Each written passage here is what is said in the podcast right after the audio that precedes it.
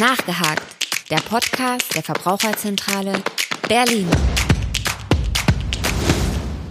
Hallo und herzlich willkommen zur letzten Nachgehakt-Folge in diesem Jahr. Mein Name ist Henning Kunz und bei mir sitzt heute Nicole Buko. Hallo Nicole. Hallo Henning. Nicole, wir befassen uns heute mal mit dem Thema gute Vorsätze. Wir lassen jetzt einfach mal das Jahr ein bisschen Revue passieren und gucken mal, was man aus unseren Folgen alles so mitnehmen konnte, um jetzt vielleicht ein paar nachhaltige Vorsätze für das neue Jahr 2021 zu fassen. Das ist immer dieser schöne Spruch, im nächsten Jahr wird alles anders das nehmen wir uns dann auch alle mehr oder weniger vor. Die Klassiker sind dann so Sport, äh, gesünder Essen, weniger Stress, Work-Life-Balance ist immer so ein schönes Stichwort. Aber ähm, gute Vorsätze sind dann oftmals eben wirklich nur diese guten Vorsätze, bleiben dann Vorsätze und werden selten wirklich umgesetzt. Und wir wollen jetzt einfach mal schauen, ähm, wie wir als Einzelne äh, vielleicht tatsächlich mal Vorsätze fassen können, die wir dann auch wirklich umsetzen können und äh, somit vielleicht ein bisschen was fürs Klima und die Umwelt tun können. Und in diesem Sinne dann wirklich auch nachhaltige Vorsätze haben für ein nachhaltiges Jahr 2021. Und in dem kleinen Best-of der vergangenen Folgen werden wir das jetzt einfach mal durchgehen. In den letzten Tagen im Jahr ist es ja meistens ein bisschen ruhiger. Man macht sich Gedanken, was in dem Jahr gut gelaufen ist, was in dem nächsten Jahr anders werden soll. Aber sind Vorsätze jetzt überhaupt so sinnvoll oder setzen wir uns damit einfach nur selbst unter Druck, ohne dann wirklich was zu bewegen? Ich muss gestehen, bei mir ist das meistens der Fall. also ich muss sagen, ja, das ist ähm, schwierig. Aber das kommt halt auf jeden selbst drauf an. Mhm. Ne? Also fühle ich mich wohl mit meinem Lebensstil oder gibt es halt Dinge, die ich verändern möchte, einfach um, weil sie mir am Herzen liegen. Mhm. Das ist nämlich eines der wichtigsten Voraussetzungen, um gute Vorsätze einzuhalten. ähm, zudem glaube ich, was auch viele äh, betrifft, ist, äh, dass man sich einfach zu viel vornimmt. Ne? Also wenn man jetzt äh, sagt, ab morgen lebe ich plastikfrei und vegan und gehe dreimal die Woche zum Sport. da kann man sich vorstellen, dass man sich dann schon selber Stress macht. Ein kleines bisschen, ja. und genau, und die Motivation sinkt einfach, wenn man es dann nicht geschafft hat an dem nächsten Tag. Und ja, deswegen machen wir uns nichts vor. Eine dauerhafte Änderung schafft nur ein geringer Anteil von uns. Mhm. Und das ist auch völlig normal. Denn es sind die Gewohnheiten, die verändert werden müssen. Mhm.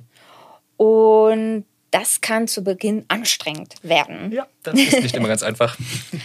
Aber Gewohnheiten, wenn wir jetzt eigentlich denken, schlechte Gewohnheiten, schlechte Angewohnheiten, die sind aber alles andere als schlecht. Mhm.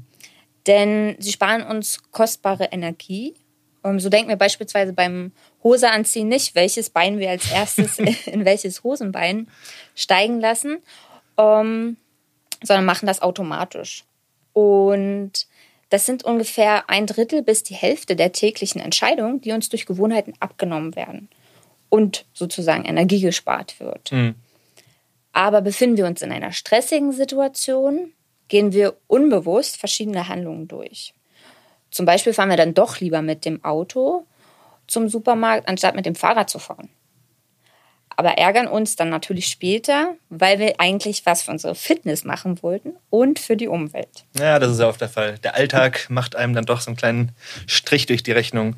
Aber wie können wir dann unsere Gewohnheiten auch nachhaltig anpassen? Zugegeben, unser Kontrollzentrum, welches dort sitzt, wo auch das bewusste Denken stattfindet, hat es im Kampf mit unseren Gewohnheiten nicht immer leicht.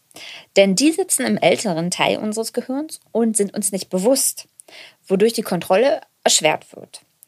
Zudem hat man herausgefunden, dass die Selbstkontrolle eine begrenzte Ressource ist. Man muss sich also, also wenn man sich stets und ständig kontrollieren muss, verbrauchen wir etwas davon. Mhm. Und wenn sie verbraucht wird, dann mangelt es uns natürlich an Selbstkontrolle. Und dann greifen wir automatisch auf routinierte Handlungen zurück. Also in diesen Stresssituationen. Genau. Mhm. Okay. Ähm, ein sogenannter Wenn-Dann-Plan könnte ein gutes Ziel sein. Für einen sogenannten Wenn-Dann-Plan benötigt man zuallererst ein konkretes Ziel. Da wir uns ja hier im Podcast mit Nachhaltigkeit und Ernährung beschäftigen, nehme ich mal als Beispiel das Thema Fleisch. Also ein konkretes Ziel wäre hierbei beispielsweise, ich möchte meinen Fleischkonsum verringern und darauf achten, dass das Tier ein gutes Leben hatte. Mhm. Im Wenn-Teil des Plans heißt es, die Situation zu erkennen. Ne? Also wenn ich jetzt Fleisch essen möchte, sollte ich mir auch die Frage stellen, wie viel Fleisch habe ich diese Woche schon gegessen? Dazu zählt auch das, was auf dem Brot ist. ähm, und hier gibt es jetzt natürlich zwei verschiedene Ausgänge. Ne? Stelle ich fest, dass ich die Woche schon viel Fleisch konsumiert habe, dann sollte ich überlegen, was kann ich noch aufs Brot schmieren oder welche vegetarischen Alternativen gibt es. Muss es immer die gewöhnliche Lasagne mit Hackfleisch sein oder probiere ich mich auch mal einer Spinatlasagne? Nicht zu vergessen hat ein reduzierter Fleischkonsum natürlich auch gesundheitliche Vorteile für jeden Einzelnen. Also wäre es eine sogenannte Win-Win-Situation. Absolut. Die andere Möglichkeit ist natürlich, wenn das Fleisch die Woche noch in meine persönliche Zielsetzung passt, dann kommt natürlich die Frage auf, und die sollte vor allen Dingen vor dem Einkauf ähm, stattfinden, woher bekomme ich mein Fleisch, das meinen Ansprüchen ähm, gerecht wird. Mhm. Gerade was ähm, das Thema Nachhaltigkeit angeht, sind die Supermärkte zwar bestrebt, ihr Sortiment dahingehend zu erweitern, aber wir haben festgestellt in einem Marktcheck, dass ähm, Stufe 3 beispielsweise, also Außenklima und viel Platz, und ähm, Stufe 4, was also Biofleisch entspricht, wenig vorhanden ist. Mm, da braucht man, glaube ich, nicht mehr einen kompletten Marktcheck für. Das sieht man eigentlich schon beim. Gang in jeden beliebigen Supermarkt. Ja, und ich finde, das ist, wenn es dann da ist, tatsächlich auch schnell ausverkauft. Also mm. man merkt, dass dann doch viele. Ja, ich habe auch das Gefühl, es gibt eine große Nachfrage danach, aber die Läden bedienen das noch nicht so ganz. Was ja. schade ist. Deswegen am besten gleich zum Bioladen gehen oder zum Metzger des Vertrauens, bevor man dann ähm, doch wieder auf konventionelles Fleisch zurückgreift, mhm. weil eben vergriffen. Auch wenn das bedeutet, dass man natürlich im ersten Moment vielleicht einen Gang mehr macht, aber das führt in der Zeit sicherlich dann zur Gewohnheit. Und dann haben wir unsere Gewohnheit tatsächlich nachhaltig angepasst. Genau. Ja, perfekt. Gut, du hattest ja eben schon erwähnt, dass es hier jetzt auch um die Themen Ernährung und Nachhaltigkeit äh, geht, aber das betrifft natürlich jetzt sehr, sehr viele Bereiche. Von daher wäre es jetzt, glaube ich, ganz hilfreich, wenn wir einfach mal so ein bisschen die Frage stellen, wo fange ich an, wo höre ich auf, was, was kann ich da überhaupt anpassen und ändern? Wo sind die Stellschrauben? Das ist eine gute Frage und ich glaube, das fragen sich sehr, sehr viele zu, zu Beginn, ne, wenn sie irgendwas verändern wollen. Gerade Thema Nachhaltigkeit und Ernährung, woher ich, äh, wo, wo fange ich an und wo höre ich auf? Ähm, ja, aber jeder hat ja auch seine eigenen Prioritäten. Also er sollte damit anfangen, was ihm besonders am Herzen liegt. Und das ist dann schon ein guter Anfang. Denn bleiben wir mal alleine beim Thema Tierwohl. Hier gibt es ja nicht nur das Fleisch, sondern auch die Milch und die Eier. Hat man sich damit auseinandergesetzt, dann merkt man von ganz allein, wohingehend sozusagen meine Interessen weiter steigen, was kann ich noch verbessern, was ist mir noch wichtig und dann ähm, breitet sich das automatisch auf andere Bereiche aus. Mhm. Und das ist auch gut, dass das alles allmählich und schrittweise passiert. Denn man sollte lieber kleine Sachen sich vornehmen und umsetzen sodass man dann auch ein Erfolgserlebnis hat. Mhm. Nicht zu viel auf einmal wollen. Genau. Ja. Denn wer hat nicht äh, gerne Erfolg und ja, ist dann sozusagen bestrebt, das nächste Ziel äh, zu erreichen. Okay, ja, das ist doch schön. Was sind denn so grundlegende Dinge, die Evergreens, sage ich mal, die sich einfach schnell umsetzen lassen?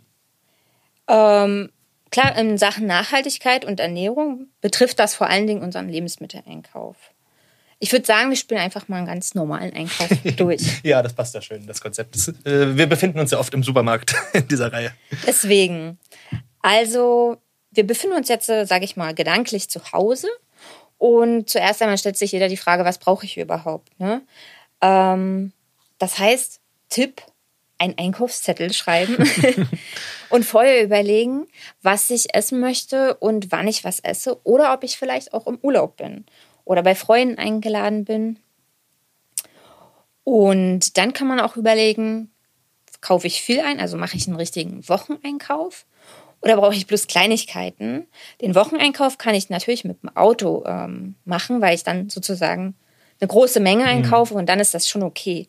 Wenn ich jetzt kleine Sachen habe, dann sollte ich vielleicht die öffentlichen Verkehrsmittel benutzen oder mich aufs Rad schwingen. Das sind halt kleine Sachen, wie auch zum Beispiel der Einkaufsbeutel oder der Korb. Natürlich. Das sind äh, kleine Sachen, die schon äh, Vorsätze sein können. Mhm, ja, gerade das mit dem Einkaufszettel. Das wirkt immer irgendwie sehr selbstverständlich, aber es, äh, ich habe es lange Zeit nicht gemacht und als ich dann damit angefangen habe, habe ich gemerkt, es bringt doch sehr viel. Man kauft einfach sehr viel bewusster ein. Das ist schon ganz schön. Man kauft bewusster ein und was ich äh, feststellen musste, man ist einfach schneller mit dem Einkauf durch. Gut, sonst noch was? ich würde sagen, dann sind wir jetzt mal losgefahren und sind mhm. am Supermarkt angekommen. Dann geht es auch schon rein in das Rieseneinkaufsparadies. Uns allen ist bestimmt schon mal aufgefallen, dass gleich am Anfang vom Supermarkt ähm, Obst und Gemüse stehen. Das ist halt bunt und frisch und soll einladend wirken. Ja, ja, bisschen was fürs Auge. Hier kann ich in Sachen Nachhaltigkeit gleich mehrere Dinge beachten. Also welches Gemüse und Obst hat gerade Saison und das kann man übrigens auch in unserem Saisonkalender, den ich jetzt mal anpreisen möchte. Mhm, den wir natürlich auch unten verlinken. Genau. Und die dazu, dazuhörige App sein. Äh, hier kann man ablesen, welches Gemüse und Obst gerade Saison hat, aber auch ähm, welches im beheizten oder unbeheizten Gewächshaus sozusagen angebaut wird. Ähm, und wie stark das Klima dadurch belastet wird. Mhm. Dann kommen wir zu den Möhren, sage ich jetzt mal. Hier kann man zum Beispiel schauen, ob ich diese auch unverpackt bekomme. Und oftmals wird jetzt auch krummes Gemüse angeboten. Ich mhm. weiß nicht, ob es dir schon mal aufgefallen ist. Bis jetzt noch nicht, muss ich sagen. ich habe es schon ein paar Mal gesehen und ähm, ich muss sagen, dass man diese Aktion unterstützen sollte. Mhm. Denn dieses Gemüse äh, kommt meistens gar nicht bis in den Laden. Also das landet meistens gleich auf dem Müll. Ja, ich habe mal in der Küche gearbeitet, da hatte ich dann tatsächlich auch äh, häufiger mal so Kisten mit irgendwie Gurken oder sowas gesehen, die dann auch eher aus, aus dieser Kategorie kamen. Ja. Was dann irgendwie schon ganz witzig war, weil man solche Sachen vorher aus dem Supermarkt einfach nicht kannte. Ja. Und dann entdeckt man da irgendwie, was da alles noch irgendwie so mitproduziert wird, was man als Endverbraucher eigentlich gar nicht mehr zu sehen kriegt. Das ist ganz spannend. Dann sollte ich mich äh, weit oder sollte ich mir weiterhin die Frage stellen, woher stammt denn die Ware überhaupt? Kommt sie sogar aus der Region hier kann das Regionalfenster, das hatten wir schon mal angesprochen, mhm. ähm, auch ein sozusagen Hinweis sein. Das war übrigens in der Folge Siegel und Label, falls das jemand nochmal nachhören möchte. Genau. Oder sind die Erzeugnisse aus ökologischem Landbau? Also solche Sachen kann man da ähm, schon berücksichtigen, mhm. was Nachhaltigkeit angeht. Und so verlockend das frische Obst und Gemüse auch ist, sollte man auch stets im Auge behalten, ob man das wirklich alles schafft, auch mhm. aufzuessen. Denn von allen weggeworfenen Lebensmitteln stehen Obst und Gemüse an der obersten Spitze. Und falls man es nicht schafft, kann man da ja vielleicht auch mal das Angebot der Foodsharing-Kühlschränke nutzen. Das wäre auf jeden Fall eine sehr gute Alternative. Ähm, da kommen wir später noch mal drauf. Können ne? wir auch noch mal genauer drauf eingehen. Vielleicht nur so als kleiner Hinweis. Haben wir auch noch mal verlinkt unten. Dann habe ich beim Obst und Gemüse alles eingepackt, was ich äh, brauche. Geht es auch schon weiter meistens zu den Eiern die dann als nächstes kommen. Natürlich möchte ich auch hier, also wir gehen jetzt mal als sehr, sehr, sehr gutes Beispiel voran, ähm, dass die Hühner ein gutes Leben haben. Also entscheide ich mich im besten Fall für ein Ei von der Bruder Hahn-Initiative. Das hatten wir auch schon mal besprochen. Mhm. Ähm, im, im, Podcast Tierwohl war Tierwohl, das. Tierwohl, genau. Hier werden die Eier nicht nur nach Biostandards erzeugt, sondern auch die männlichen Küken mit aufgezogen und nicht wie sonst üblich getötet. Ja, das ist auf jeden Fall ein guter Ansatz. Gut, äh, wie sieht es denn im Kühlregal aus? Also im Kühlregal finden wir so Sachen wie Milch zum Beispiel. Mhm. Für mich persönlich muss sie nicht aus den Alpen kommen. Deswegen greife ich hier zu regionaler Milch. Mhm.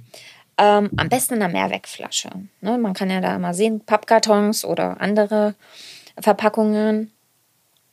Ähm, generell gilt aber auch hier bei Milchprodukten, um das Klima zu schützen, sollten wir diesen Konsum auch ein wenig einschränken. Mhm. Vor allen Dingen äh, Butter sollte sparsam ähm, verwendet werden, denn die Klimabilanz ist durch die hohe Menge an Milch, die man braucht, das sind ungefähr 20 bis 25 Liter pro Kilogramm Butter, ähm, eher schlecht. Dann, wenn wir weiter zur Fleischtheke gehen, schaue ich, ob Wurst und Fleisch nach ökologischen Standards, ähm, ob, es, ob es angeboten wird oder frag einfach mal nach. Ne? Ähm, wenn man mir allerdings keine Auskunft geben kann im gewöhnlichen Supermarkt, würde ich jetzt doch lieber zum Metzger des Vertrauens gehen. Und ich kann in beiden Fällen aber auch fragen, ob ich beim nächsten Mal auch meine eigenen Behältnisse mitbringen kann, um so Plastikmüll zu sparen. Mhm. Ja, gerade beim Metzger sollte das ja auf jeden Fall möglich sein. Das denke ich auch. Gut, so viel zum Fleisch. Wie sieht es mit Fisch aus?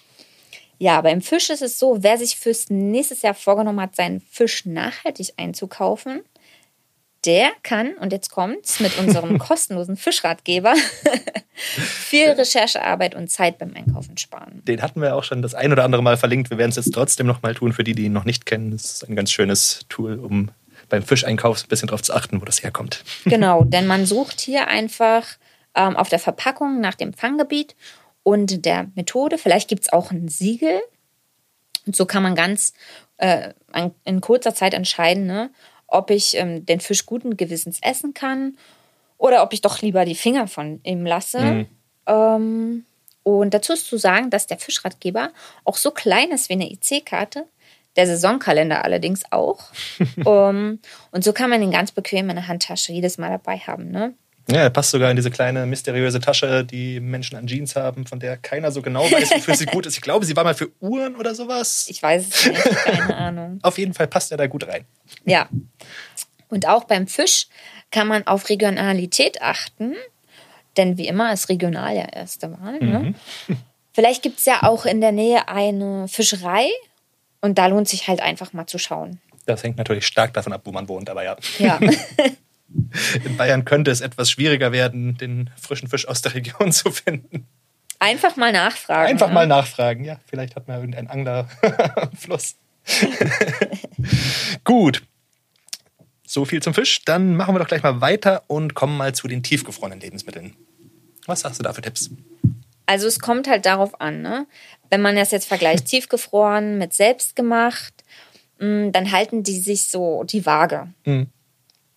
Je höher der Anteil an Milchprodukten und Fleisch in tiefgekühlten Sachen ist, desto schlechter ist natürlich fürs Klima.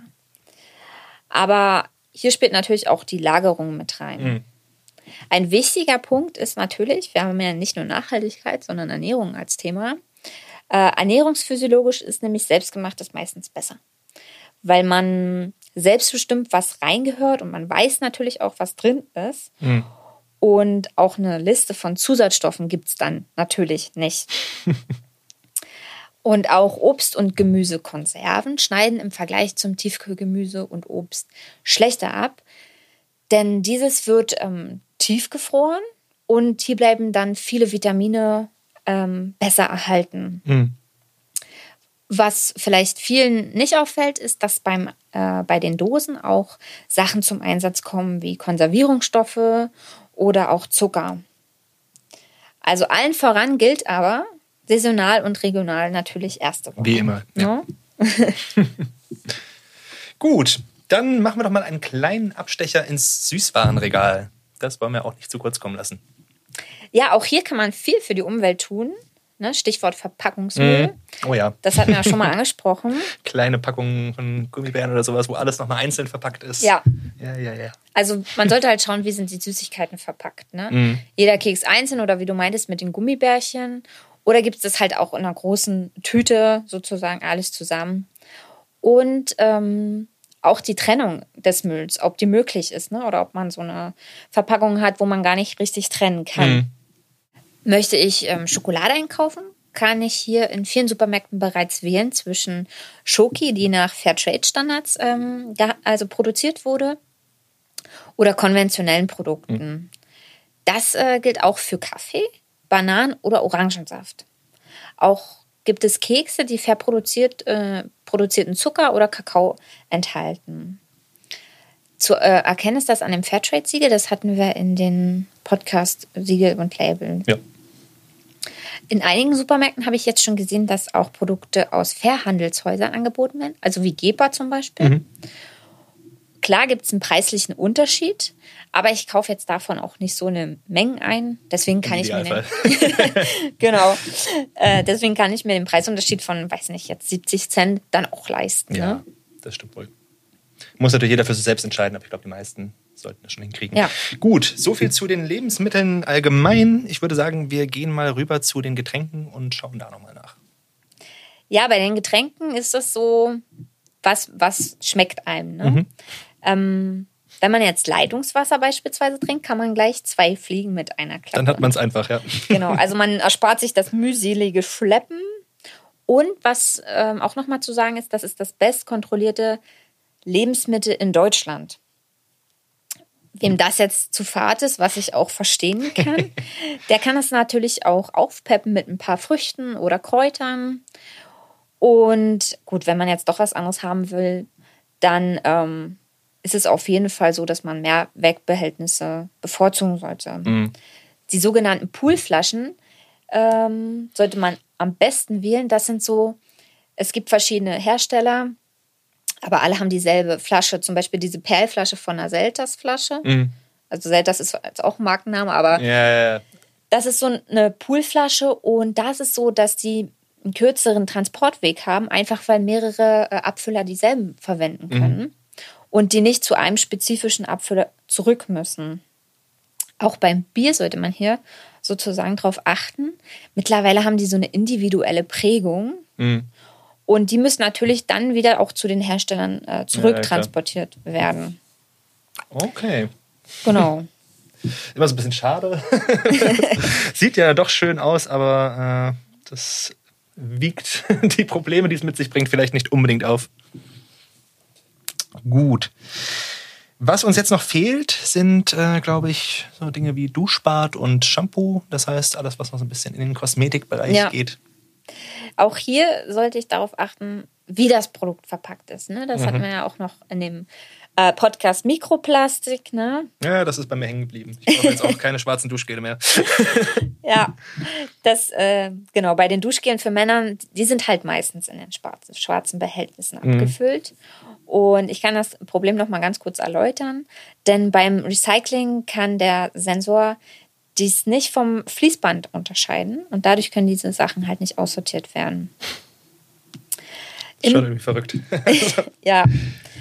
Äh, Im Duschgel ähm, selbst kann auch, oder an anderen äh, Kosmetikartikeln selbst kann, kann auch Mikroplastik enthalten sein, welches dann natürlich beim Abspülen ins Abwasser und später in die Umwelt ähm, gelangt. Also schauen wir einfach mal weiter, was gibt es noch? Und da muss ich sagen, ist der Markt gerade am Wachsen. Okay.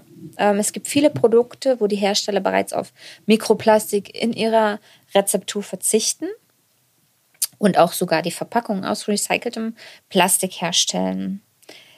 Und ich müsste mir die Frage stellen, ne, das ist natürlich auch eine Geschmackssache, muss das immer flüssig sein oder mhm. kann es mal ein Stück Seife sein?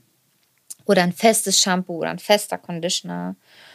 Wie gesagt, es gibt momentan echt eine enorme Vielfalt und da lohnt sich das einfach mal auszuprobieren. Ja, genau. Man kann ja mal gucken, ob das was für einen selbst ist und wenn nicht, kann man immer noch zum Alten zurückgehen. Genau. Nur vielleicht das Mikroplastik, da sollte man schon darauf achten, dass man das idealerweise vermeidet.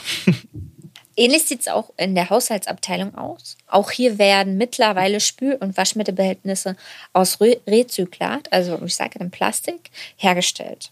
Es gibt allerdings diese Full-Sleeve-Etikettierung, die findet man meistens an so Seifenspendern oder Flüssigwaschmitteln. Und auch hier gibt es halt ein Problem mit dem Sortieren bei, bei der Sortieranlage. Das heißt, das ist jetzt so eine Plastikfolie, die einfach nochmal über dem Produkt ja. drüber ist. Ja. Okay. Genau, das meistens für die Kennzeichnung. Mhm. Und hier kann man natürlich auch noch eine Menge Plastikmüll einsparen. Wo man auch noch viel Plastikmüll einsparen kann, ist bei Geschirrspültabs. Die sind ja meistens auch einzeln verpackt. Mhm. Und ja, man kann einfach auf ähm, Geschirrspülpulver zurückgreifen. Um, das ist meistens ergiebiger und somit auch günstiger. Wenn wir äh, ins Abwaschbecken bei uns zu Hause schauen und feststellen, dass wir ein neuen, äh, neues Geschirrspültuch oder einen Schwamm brauchen, dann sollten wir uns beim Kauf auch ähm, das Material genau anschauen. Viele bestehen halt aus Kunststoff und durch den Abrieb können so kleine Plastikartikel natürlich in die Umwelt gelangen. Natürlich. Hier gibt es aber mittlerweile auch viele Alternativen. Also die einfachste wäre jetzt Baumwolllappen oder Kupferschwämme oder Spülbürsten aus Naturmaterialien. Die Luffergurke sollte ganz gut funktionieren, habe ich gehört. gut, ich glaube, wir sind mit unserem Einkauf jetzt so weit durch. Von daher würde ich sagen, ab zur Kasse und nach Hause. Was gibt es denn nach dem Einkauf noch so zu beachten? Auch hier gibt es einiges zu beachten. Zuerst einmal sagt man so schön First in, First out. Also was neu gekauft wurde, rutscht eher nach hinten und das, was sozusagen als nächstes verbraucht wurde, verbraucht werden muss, sollte nach vorne. Also muss ich mir natürlich meine Vorräte anschauen. Ja, also ein bisschen Ordnung halten im Kühlschrank ist auch mal ganz gut. Ein bisschen sortieren, ja. genau. Damit aber möglichst äh, lange alles hält, sollte ich wissen, welches Fach im Kühlschrank äh, für welche Lebensmittel sozusagen geeignet ist. Mhm.